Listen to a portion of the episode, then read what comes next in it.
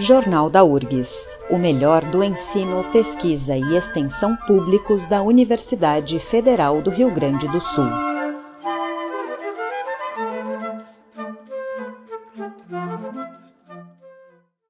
Em alusão ao Dia Internacional das Mulheres e aos 90 anos do voto feminino no Brasil, o Jornal da URGS reflete sobre os avanços e retrocessos na legislação referente aos direitos das mulheres. E para falar deste assunto, recebemos a professora da Faculdade de Direito, Roberta Baggio, que atua na área de Direitos Humanos e Constitucionalismo. Olá, professora Roberta, seja bem-vinda. Olá, Mariane. Olá, ouvintes da rádio. Tudo bem, professora? Bom, vamos começar falando sobre o dia 24 de fevereiro, quando nós completamos 90 anos do voto feminino no Brasil. Conta um pouco sobre essa conquista que se deu na esteira do movimento internacional feminista.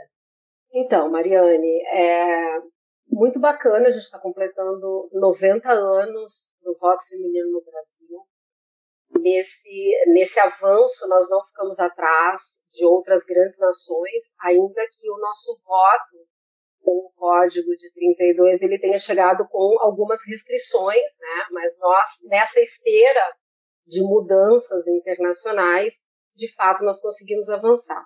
É evidente que havia uma conjuntura também bastante peculiar, né, da assunção de, de um novo governo depois da Revolução de 30, e isso também favoreceu é, essa conjuntura, né? E de lá para cá, então, é, o voto feminino tem avançado. Foi na Constituição de 46 que caíram todas as restrições que existiam até então. E, é, bom, as mulheres têm representado uma parcela considerável do eleitorado hoje nos processos brasileiros, né? E, professora, passamos então quase um século né, do voto feminino, a representação da mulher na política ainda é um desafio. Qual é a sua avaliação sobre as políticas afirmativas, como um percentual mínimo de candidaturas de mulheres e uma proposta de lei mais recente que quer instituir reserva de vagas para as mulheres nas assembleias legislativas e nas câmaras municipais e federal?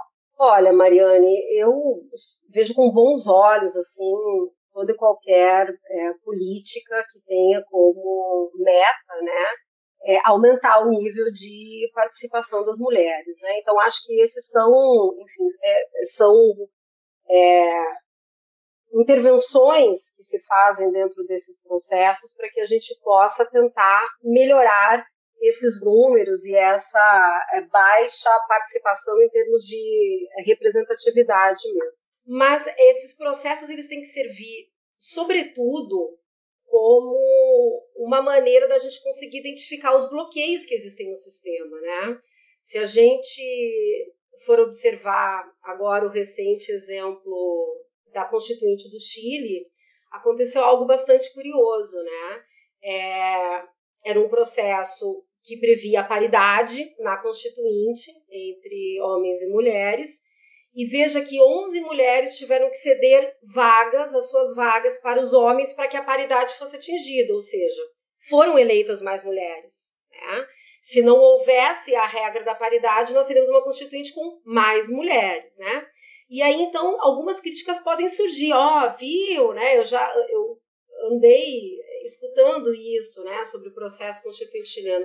Viu como não se pode ter políticas afirmativas ou essa exigência de paridade, porque isso se resolverá naturalmente, é o que eu tenho ouvido, né? Na verdade, isso é um grande equívoco, né? Esse resultado do processo constituinte chileno, ele só é, aponta e nos mostra, quando a gente vai estudá-lo mais profundamente, quanto de ciladas que podem existir no processo, né? Então, por exemplo, se a gente se der conta de que a maior parte das mulheres na Constituinte elas foram eleitas pelo não pelos partidos, mas pelas candidaturas independentes. Né? Eu particularmente nem sou favorável a candidaturas independentes, sou favorável ao fortalecimento das estruturas partidárias. Mas quando a gente se dá conta disso e a gente se dá conta então que nós tivemos é, a eleição de mulheres a mais do que homens nesse processo, que elas tiveram que é, ceder as suas vagas para que a paridade de gênero ocorresse, a gente se dá conta que, bom, que talvez o bloqueio ele esteja dentro das próprias estruturas partidárias. E é um pouco do que eu percebo que acontece no Brasil, né? Então, essas políticas de ações afirmativas de gênero, digamos assim, elas são muito importantes, mas elas precisam servir para que a gente possa identificar os bloqueios que existem dentro do sistema. E me parece que as estruturas partidárias, formadas dentro de todo um processo de uma sociedade patriarcal, de todo um processo, então, de alijamento da mulher, né? É, eu acho que pode ser um caminho de investigação interessante para que a gente se dê conta de que mecanismos a gente ainda precisa para avançar nesse tema do aumento da representatividade das mulheres na política. E, professora, nós falamos de avanços, mas a gente também enfrenta muitas vezes ameaças de retrocessos. Uh, ainda falando sobre eleições, mas não do Brasil, chamou atenção o debate na Coreia do Sul, onde candidatos à presidência têm questionado as políticas afirmativas femininas como incentivo à contratação de mulheres. Na sua avaliação, o ascenso de uma pauta mais conservadora pode colocar em risco políticas e direitos já garantidos pelas mulheres? Olha, Mariana, eu costumo dizer nesse é, nesse tipo de debate, né, que esses avanços de, da, da, conquista de uma série de direitos, ele, ele não, se, não se difere assim do debate que a gente deve fazer sobre a própria democracia, né? É, esses são processos de conquistas e como todo processo, ele está sempre em construção.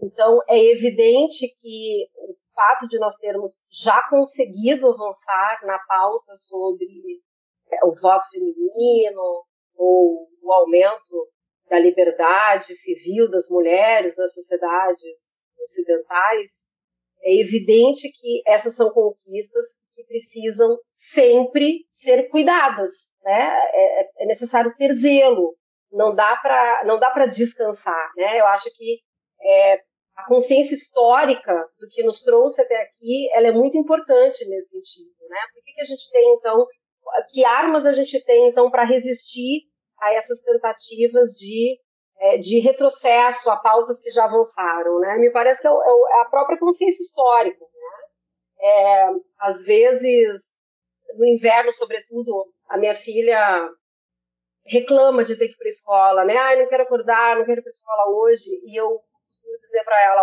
olha, minha filha, a quantidade de mulheres que tiveram que lutar, que entregaram as suas vidas, né, para que você pudesse hoje acordar e ir para a escola, é, ou a quantidade de meninas da sua idade que não podem ir para a escola porque vivem em lugares em que a educação não é acessível ainda às mulheres, é tão grande e é um problema tão real e tão concreto que a gente precisa acordar, levantar e ir para a escola, né? Então, é, essa consciência histórica, me parece que ela é decisiva nesses momentos de uma tentativa de retrocesso, né, nesses momentos em que pautas conservadoras elas surgem, porque isso é cíclico, né? É, é, de novo, a democracia e o avanço de direitos eles fazem parte de um processo de conquistas da humanidade, mas elas estão sujeitas a esse tipo de pressão e de disputas. Então, bom, quando a gente tem um período mais favorável à ascensão de um pensamento mais retrógrado, é que essas conquistas se colocam em perigo. Me parece que defendê-las com unhas e dentes, é, colocar o sistema institucional disponível a essa defesa é imprescindível para que a gente não sofra retrocesso. Roberta, e outro caso que chamou atenção recentemente foi a condenação de uma jornalista estrangeira no Catar que ela foi sentenciada a uma pena de prisão e ainda sem chibatadas após denunciar uma agressão que sofreu de um conhecido. A denúncia acabou se tornando contra ela porque ela foi acusada de sexo extraconjugal, que é crime sobre a lei islâmica. Uh, é possível a gente avançar coletivamente em relação aos direitos das mulheres, evitando esse tipo de discriminações em pleno século XXI. Inclusive isso que você mencionou, né? Que há países que as mulheres, inclusive, são proibidas de frequentar a escola. Sim, esse caso é esse caso da Paola é um caso meio chocante mesmo, é, e sobretudo por quê? Porque ela não conseguiu proteção institucional da sua própria embaixada. Então, veja, era uma mexicana no Catar que é, não conseguiu ajuda do seu consulado e essa fragilidade né, de estar num país de outra língua, culturalmente diferente, e, e, essa ausência de apoio fez com que todo o caso se voltasse contra ela. Né? E de fato, ela foi, depois eles conseguiram tirá-la do país, mas ela. É, mas depois que o caso virou um escândalo internacional, né? E aí então é que as instituições mexicanas decidiram se mobilizar para tirá-la do Catar. Até então, até esse momento em que ela saiu do país, ela de fato tinha essa condenação e parece que agora, inclusive, é, é, o México é que está, o consulado mexicano é que está articulando os advogados para fazer a defesa dela no Catar. De todo modo, assim, é, o que a gente percebe é isso, né? É que, bom, nós somos fruto de um processo é, de construção de um Estado de Direito baseado no patriarcalismo. Né? Então, Veja que, mesmo com os avanços que a gente tem em termos de, igual, de direitos iguais, de liberdades civis, de direito ao voto no Ocidente, né, é, a gente se depara ainda com esse tipo de situação. É óbvio que o que eu, o que eu, o que eu defendo é que, a, como, nos, como, foi no, como é no Ocidente em que a gente avança nesse tema sob esse ponto de vista, é que a gente consiga dar as condições institucionais para que as pessoas não se submetam a esse tipo de situação, né? E é o que não teria ocorrido com a Paola se ela tivesse tido as condições institucionais de se defender dessa sua condição de vulnerabilidade no Catar. É, e, e para isso, o Estado tem que estar preparado. Quem responde pelo Estado tem que estar preparado. Um consulado jamais poderia ter deixado a sua cidadã numa situação é, de, de extrema fragilidade como ela ficou, a ponto de chegar a ser condenada, né? A ponto de não ter conseguido um apoio institucional até esse momento. Mas é óbvio que, nesse sentido, a imprensa contribui muito, né? É, então, sob o ponto de vista assim, coletivo, da organização da sociedade civil, nós temos uma série de organizações da sociedade civil que atuam internacionalmente nesse tema, que tentam avançar. A imprensa traz isso corriqueiramente à pauta. É, são todas situações que ajudam, então, a que é, esse tema possa avançar mesmo nos países em que ainda não se tem, em termos é, normativos, jurídicos, essa igualdade, o alcance dessa igualdade. Realmente, professora, muito importante. Bom, eu conversei com a Roberta Baggio, que é professora da Faculdade de Direito da URGS, falando sobre os avanços e retrocessos na legislação em relação aos direitos das mulheres e dos 90 anos do voto feminino no Brasil. Roberta, obrigada pela entrevista. Eu que agradeço, Mariane. Um bom dia a todos e a todas. Jornal da URGS, uma produção do Departamento de Jornalismo da Rádio da Universidade. Apresentação e edição de Mariane Quadros.